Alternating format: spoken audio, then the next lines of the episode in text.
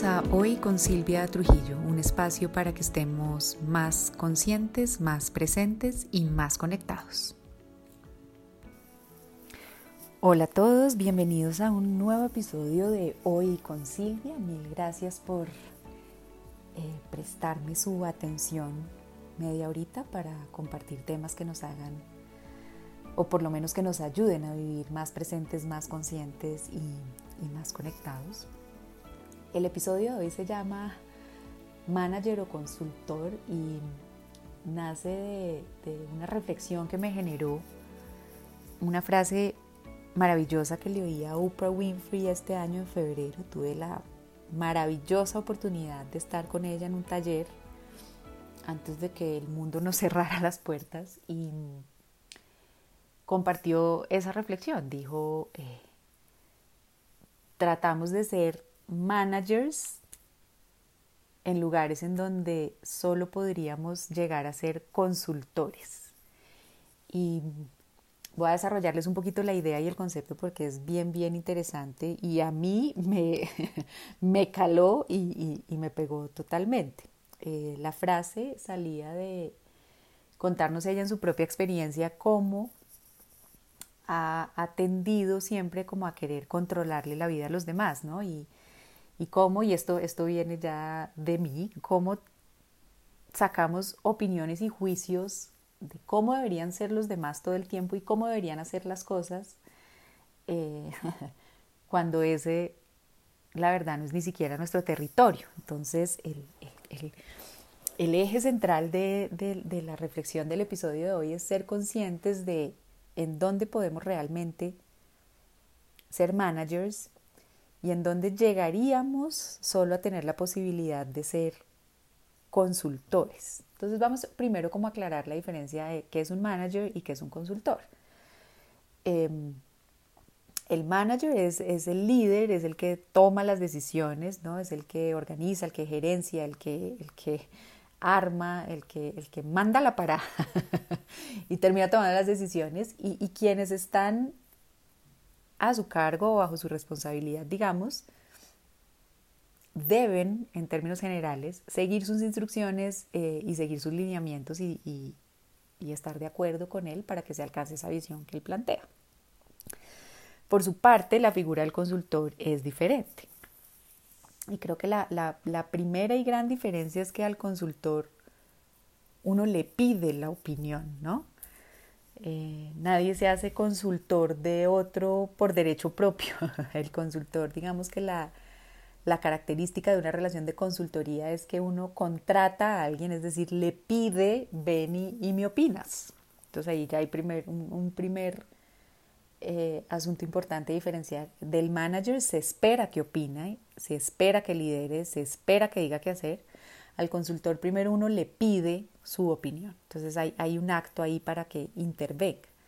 Y normalmente uno al consultor le pide la opinión porque es una persona cuya experiencia en el tema o, cuya profesión o cuyas habilidades le hacen tener el título o, los, ¿no? La, capacidad de opinar sobre un tema en particular. Uno no tiene consultores de todos los temas habidos y por haber en el mundo. ¿no? Normalmente los consultores están especializados en un tema o en un área en específico.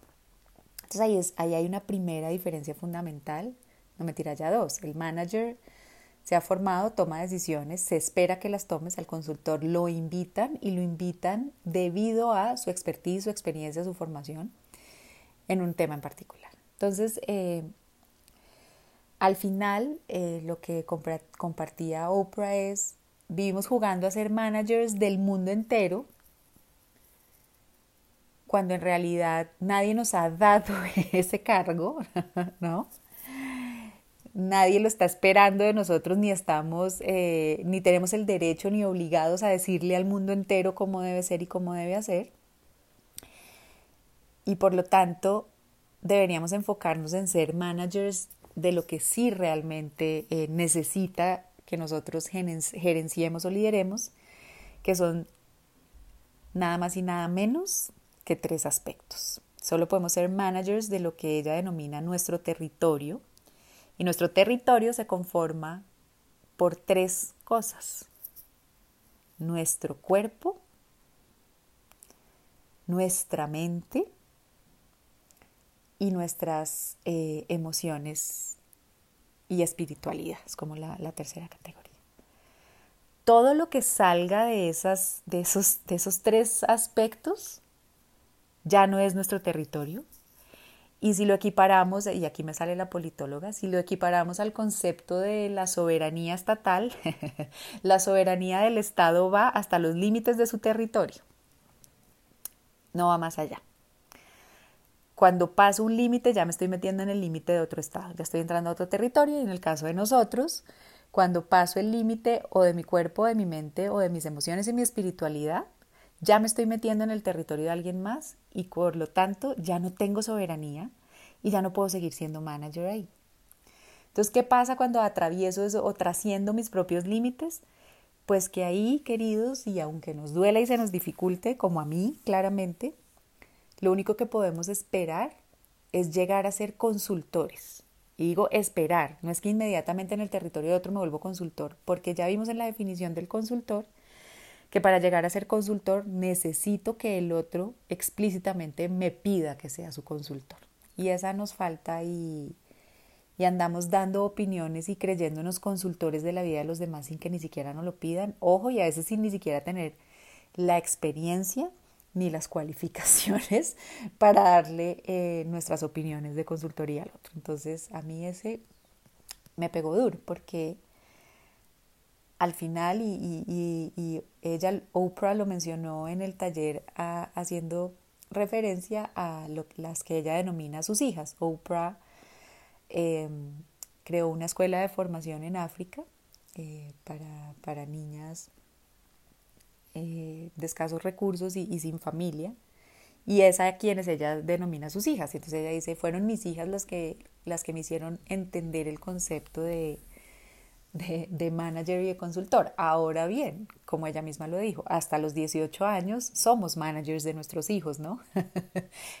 y ahí yo le hago el mm, sí, no, porque, claro, queremos ser los managers porque queremos ser los que tomamos decisiones y todo, pero al final, por mis propias experiencias de vida, me he dado cuenta que ni siquiera, ¿no? Eh, jugamos a ser los managers de nuestros hijos eh, y, claro, sin duda tenemos mucho rol de managers, pero al final las decisiones de nuestros hijos eh, están más allá de nuestra gerencia en muchas ocasiones y si bien podemos dar los lineamientos, orientarlos y guiarlos, pues a veces eh, sus propios proyectos de alma o de vida nos superan a nosotros y, nos enseñan que ni siquiera nosotros tenemos la última palabra en la vida de nuestros hijos, ¿no? Pero, pero al final es, es entender ese concepto de, de cada vez que nos salimos de nuestro propio territorio, ojo, incluso del de nuestros hijos,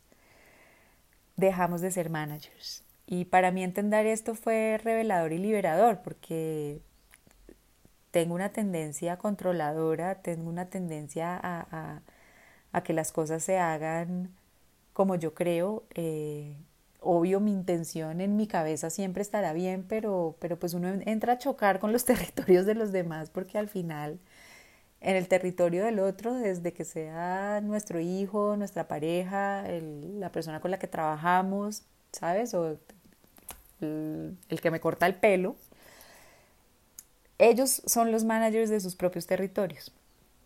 Y a veces, por andar tan pendientes de la vida o del territorio de los demás, dejamos de manejar el nuestro. Y ahí es donde creamos unas confusiones bien, bien interesantes y terminamos enredándonos eh, de más nosotros y generando conflictos innecesarios que creo que en gran medida empezarían a resolverse si nos dedicamos a manejar nuestro propio territorio. Entonces, para ayudarnos a manejar nuestro propio territorio y para que sepamos en dónde sí ejercemos soberanía, voy a compartir con ustedes eh, algunas ideas acerca de, de cómo podemos manejar o tomar decisiones de nuestro propio territorio. Y, me gustaría arrancar hablando del, primero de los territorios que, mencionamos, que es nuestro cuerpo. eh, somos managers de nuestro cuerpo, o sea, al final sí, eh, y aquí hay muchas vertientes y aquí voy a compartirles mucho de lo que, de lo que hoy creo real es nuestra, nuestra sociedad y nuestra generación ha puesto un énfasis excesivo en los temas genéticos, que no pienso entrar a debatir ni a, ni a, ni a cuestionar, no, no es el tema ni el propósito, pero que sí quiero invitarlos a ampliar un poquito más la mente y la reflexión. Y es que sí, eh, hay una información genética, eh, sin duda, en cada uno de nosotros, pero también en los últimos años ha habido avances maravillosos, sobre todo con una disciplina que se llama la epigenética, que a quien le interese el tema lo invito a que la estudie porque es maravilloso. Han terminado por demostrar que al final a nuestras células las influye en mayor proporción el entorno y el ambiente que la información inicial que trae. ¿Y esto por qué cobra relevancia para este tema? Pues porque uno de nuestros territorios es nuestro cuerpo. Entonces, cada vez que le echamos la culpa de algo que nos pasa a nuestra genética, estamos negando todo el avance que hoy en día muestra que el entorno actual termina afectando más que la información genética. Esto disciplinas milenarias ya lo contemplaban, digamos, ese énfasis en la, en la genética eh, es más de, de, de, nosotros los occidentales, pero ahora aún nosotros mismos los occidentales estamos empezando a comprobar científicamente que esto no es 100% así.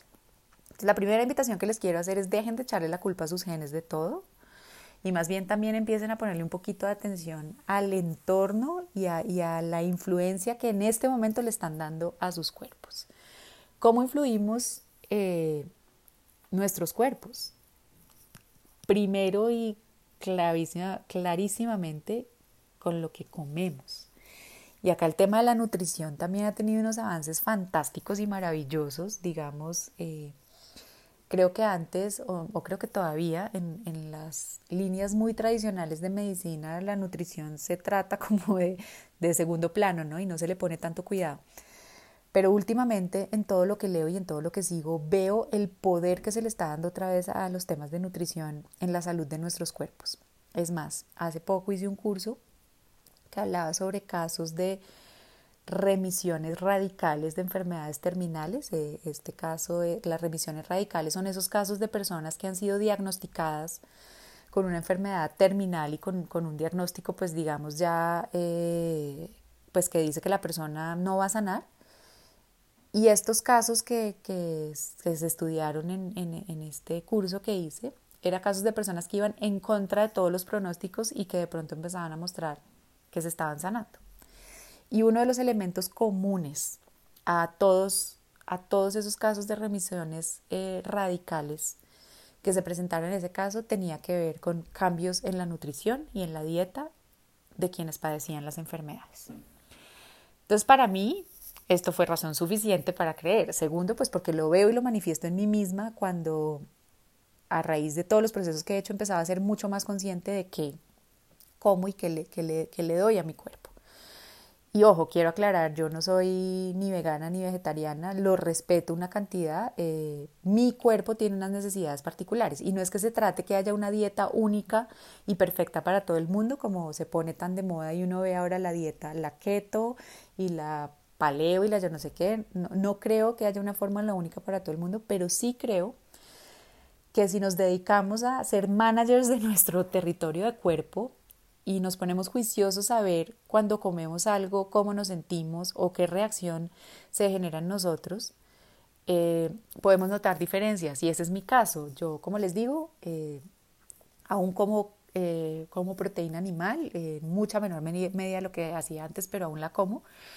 Eh, porque me sienta bien, pero por ejemplo me di cuenta que los lácteos sí me sentaban pésimo, entonces corté los lácteos, entonces es un poquito, ahí es donde entra el manager y el manager es el que toma decisiones y uno espera que el manager tome decisiones eh, a partir de, de, comprobar y de ver, entonces la invitación a ser managers de su cuerpo en el tema de nutrición es a, a que le pongan conciencia a la nutrición y que se miren y se revisen, ¿no? ¿Qué recibo bien y qué no? Ojo, y aquí un mensaje adicional, no se trata de, restringirse de lo que a uno le gusta, porque creo que la carga emocional de no permitirme algo que me gusta puede afectar mi cuerpo más que el comérmelo una vez de vez en cuando, que es lo que yo hago. Entonces simplemente es meterle conciencia de manager a lo que como y a la nutrición de mi cuerpo. El segundo aspecto fundamental en el territorio de, de nuestro cuerpo tiene que ver con el, con el movimiento y sin duda con la actividad física.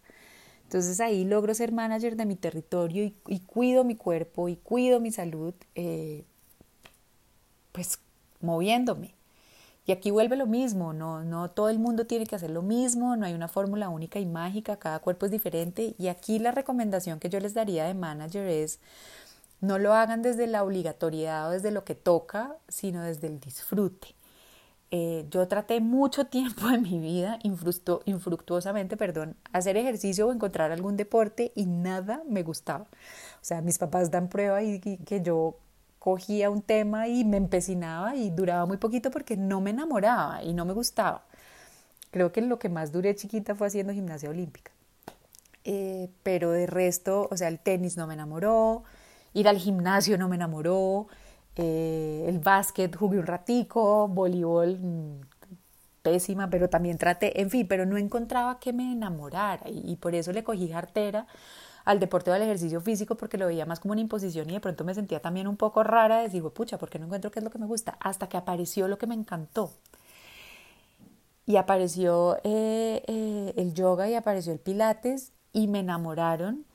Y hoy en día busco como sea el espacio en mi agenda para hacerlo. Entonces, lo, el mensaje que les quiero dar es no todos tenemos ahora que dedicarnos a perseguir maratones por el mundo y sé que la circunstancia actual, lo siento por todos los corredores, se las puso más difícil, pero no es caer en la moda de lo que está de moda para hacer ejercicio porque toca, sino es desde el disfrute encontrar qué ejercicio, qué movimiento me encanta, me genera disfrute y me gusta hacer porque vuelvo y les digo, somos managers del territorio de nuestro cuerpo y también es súper sabido y comprobado que el sedentarismo y que el no movernos pues no nos hace bien. Entonces ahí uno, sí me cuestiona un poco esa gente que no, estoy enfermísimo y tengo no sé qué cantidad de enfermedades, no hacen nada de ejercicio, comen pésimo y le echan la culpa a los genes. Pues no. Puede que no sea solo por ahí, sino puede que no estés manejando parte de ese territorio. Ahora, ¿para quiénes?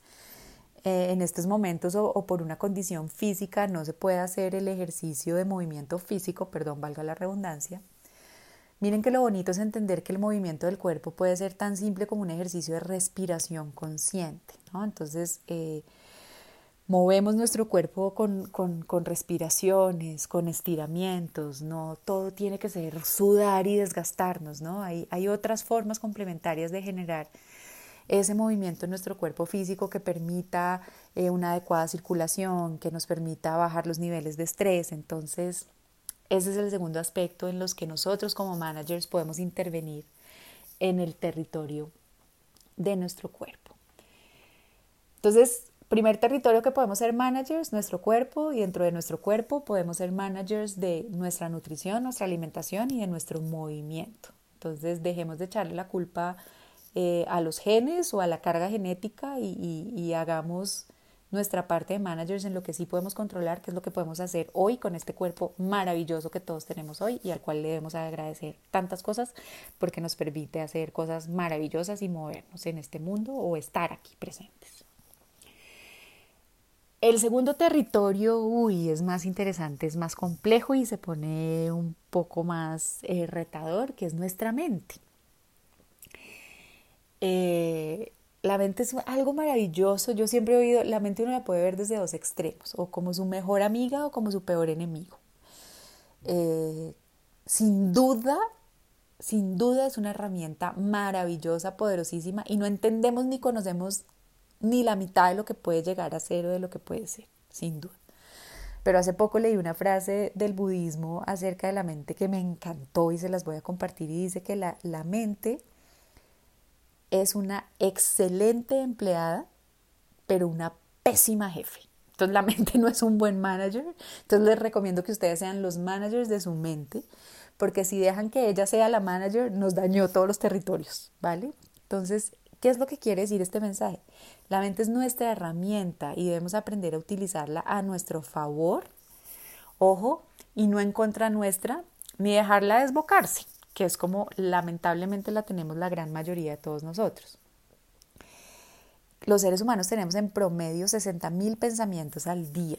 Eso equivale casi que a un pensamiento por segundo. Y creo yo, me atrevería a decir que el 95% de esos pensamientos salen en automático, es decir, los genera solita la mente como si fuera la jefe. Entonces hagan el ejercicio, piensen cómo se levantaron esta mañana. Entonces uno abre los ojos y qué piensa. Hagan el ejercicio de acordarse qué pensar. Seguimos encerrados o llevamos tanto tiempo encerrados o hoy tampoco puedo salir o, ¿saben? O voy tarde o tengo una reunión o estoy cansado o estoy aburrido. ¿Saben? Lo que sea. Arrancan solos los pensamientos. Esa es la mente arrancando sola desbocada. Y lo más demente es que la gran mayoría de los pensamientos desbocados de nuestra mente giran en torno a la escasez, a un problema o a una preocupación.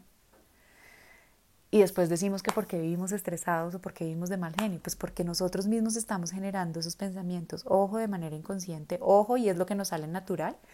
Hablábamos en un episodio eh, anterior de, cómo brinca el, el lagarto, el cerebro reptiliano, y brinca así, porque no es que esté mal esos pensamientos, es que buscan protegernos, es, es, eso, es, lo que brinca. Pero podemos llevar la conciencia. Entonces aquí los estoy invitando, como en ese episodio, a utilicemos el, el cerebro completo y es empecemos a encauzar a la mente con pensamientos que nos lleven más al bienestar. Y ahí vamos a empezar a ser managers de nuestra mente, diciéndole a nuestra mente qué queremos pensar, qué pensamiento que estoy teniendo me genera bienestar. Y si hay un pensamiento que no me está generando bienestar, hombre, ¿qué es lo que me está queriendo decir? ¿Qué quiero hacer con él? ¿Y realmente quiero seguir pensando esto?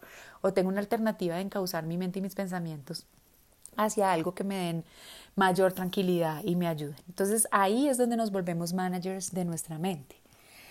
Eh, aprendiendo, manteniéndonos curiosos. Eh, hace poco leía un concepto que me encantó que se llama la, la, inteligencia fluida versus la inteligencia cristalizada. Entonces, ser managers de, nuestra mente es ayudarla a mantenerse fluida y no cristalizada. Les explico. Eh, la inteligencia fluida es la que vemos en los niños. Es, esa capacidad de los niños de, estar asombrados con todo, ¿no? de sorprenderse, de querer aprender, de no rendirse. Pero tengo, tengo a María Paz de, de dos años larguitos y es maravilloso verla como cada vez se, se descubre una nueva habilidad y claro, como no le sale bien a la primera, pero es fantástico, ¿no? Y, y cómo no se frustra y vuelve e intenta y cómo cogen una cosa y algo que, por ejemplo, para uno solo tiene una función, ellos inventan otra cosa. Esa es la inteligencia fluida. Y ser managers de nuestra mente es mantenerla fluida. Miren, miren cómo hemos hecho al contrario y valoramos mucho lo que se denomina la inteligencia cristalizada. La inteligencia cristalizada es, la que se da normalmente en los adultos a partir de los 23 años, que al final es lo más aburrido del mundo porque es que perdimos nuestra capacidad de asombro y a partir de ahí creemos que ya aprendemos todo lo que tenemos que saber y creemos que no las sabemos todas, ¿no? Y nos quedamos, la, la inteligencia cristalizada es la que nos hace ser muy repetitivos en patrones y en creer que hay una única forma de hacer las cosas o que me estoy inventando, un fósforo solo sirve para prender fuego y no sirve para nada más porque para eso sirve y para eso se creó y punto, ¿saben? Y cuando caemos en la inteligencia cristalizada, dejamos que la mente se vuelva la jefe, porque es la que nos dice que hay una única forma de hacer las cosas y nos vamos atrofiando.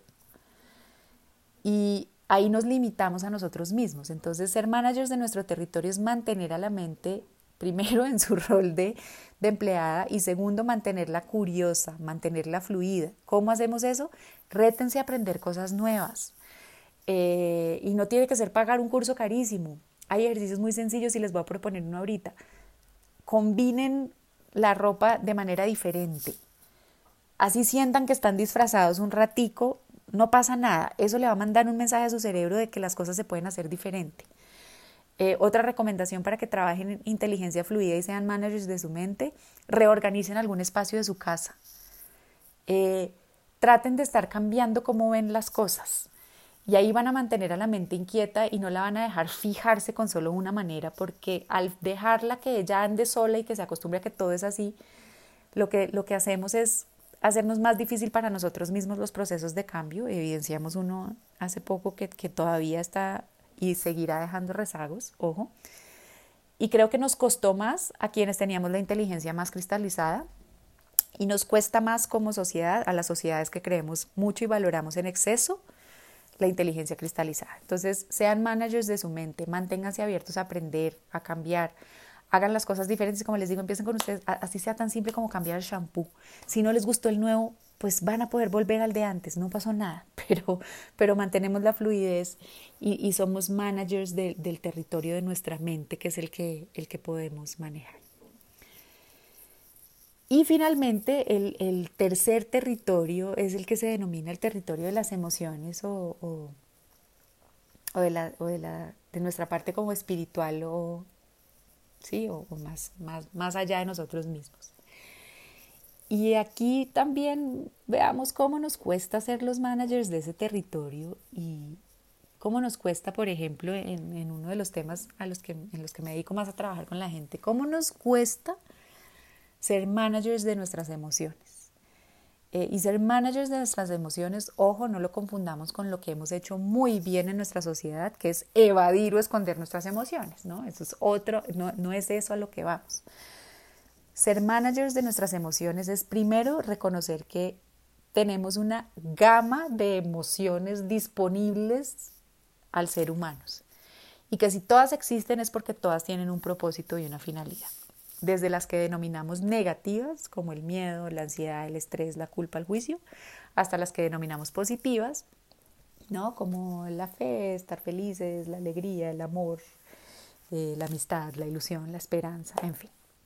Todas tienen una función y cometemos dos errores como managers acá respecto a las emociones. Uno, tendemos a limitar nuestra, nuestras emociones disponibles. A todo le llamamos o, está bien o está mal, o, feliz o triste, o estresado o relajado. Y lo limitamos, nos movemos en una gama muy corta de emociones cuando hay demasiadas emociones por explorar y cada una se debe transitar y trascender de manera diferente. Entonces, ser managers acá es primero saber que tenemos una gama de emociones a nuestra disposición, que cada una tiene un propósito y una función y que cada una se debe sanar y liberar de manera diferente y que cada una manda un mensaje diferente.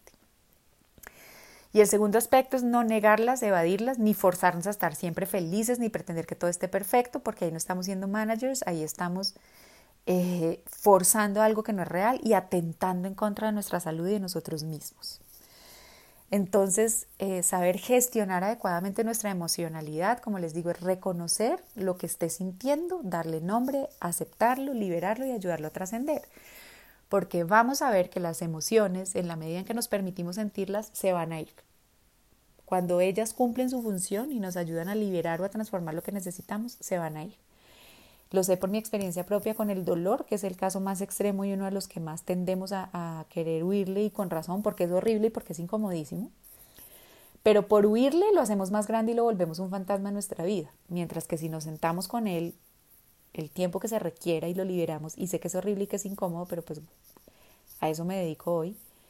Mientras lo dejamos salir y ojalá lo dejemos salir acompañados de alguien que, que, que esté dispuesto a ayudarnos y que con compasión, con cariño y con total confianza nos ayude a atravesarlo, se va a ir y después va a volver por la misma razón otra otra, pero se va a ir y se va a volver. Mientras que si nos dedicamos a querer evitarlo o evadirlo, lo que hacemos es volverlo un fantasma ahí encima nuestro que nos pesa mucho.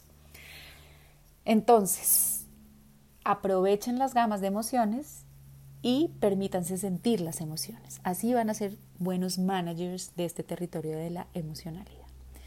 Y dentro de este territorio también eh, está cómo vemos y, cómo manejamos nuestras relaciones con otros. Parte de la salud de nuestra emocionalidad y de nuestro espíritu es sentirnos parte de algo más allá de nosotros. Eh, creer en algo más allá de nosotros, ojo, pero también creer en nosotros y empoderarnos nosotros. Y aquí ser manager es encontrar un balance, ojo, no un equilibrio perfecto y estático, sino un balance de poder, como hoy estoy muy, últimamente estoy volviendo mucho a mi eh, formación académica de internacionalista y de politóloga Es ese balance de poder que se crea, no en el equilibrio como en la Guerra Fría, que si, que si Estados Unidos movía un dedo, la Unión Soviética respondía también, sino más un balance donde hay varios actores. Es crear un balance entre mi empoderamiento, mi opinión, lo que yo creo, mi autenticidad y mi unicidad en mis relaciones y el tener la capacidad de conectar y compartir con otros. Cuando encuentro ese balance fluido eh, en mis relaciones familiares, profesionales y de comunidad, estoy siendo un buen manager de mi, de mi territorio. Cuando dejo que mis relaciones me definan, que todo el mundo decida por mí, me callo mi voz, ahí no estoy en balance ni estoy siendo un buen manager. Y también cuando busco imponer solo lo mío o cuando me aíslo y no estoy en contacto con nadie, tampoco estoy siendo un buen manager. Y dentro de este territorio de balance también eh, está o tiene mucho que ver con el, con el sentido de propósito. Y el, el sentido de propósito es eh, tener claro que disfruto en esta vida, eh, reconocer mis dones, mis cualidades y mis habilidades únicas, así también como esas oportunidades de mejora que tengo. Saber que, que puedo generar un impacto lindo y positivo en la vida de los demás o de alguien más, o así sea solo de un perrito, ¿saben? Es, es ese sentido de, de, saber que todos estamos aquí en este planeta con un propósito, que todos somos únicos e irrepetibles y por lo tanto maravillosos, y que solo en la medida en que dejemos oír esa voz propia, eso que nos hace únicos, vamos a poder brillar.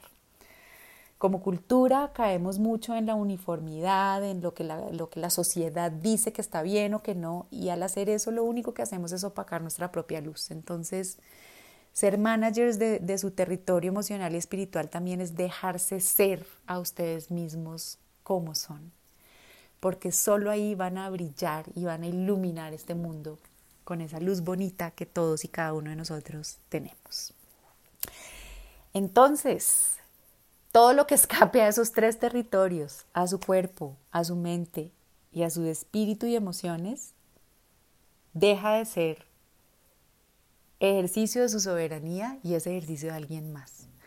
Entonces, si cada vez que se vean yendo a opinar que debería ser otro, yo los invito a vuelvan y es a cuál de mis territorios puedo volver en este momento y cómo puedo ser mejor manager de mi territorio. Ojo, y también si alguien los invita pidiéndoles un consejo una opinión, pues sean felices consultores, sabiendo, ojo, que el consultor propone, pero que al final quien decide es cada quien. Espero que este eh, episodio en donde hablamos de manager, de consultores y de nuestro territorio les aporte a enfocarse en ustedes mismos, a empoderarse, a vivir más conscientes, más presentes y más conectados. Para mí, como siempre, un honor y un placer eh, este espacio con ustedes. Los invito a que nos sigamos acompañando en redes, arroba Siltrujillo hoy, a que entren y se den una pasadita por mi página web a ver qué más encuentran y qué más les aportan. Y yo desde ya contando los días para volvernos a oír. Mil gracias por su atención y su presencia en este espacio. Nos oímos en el próximo.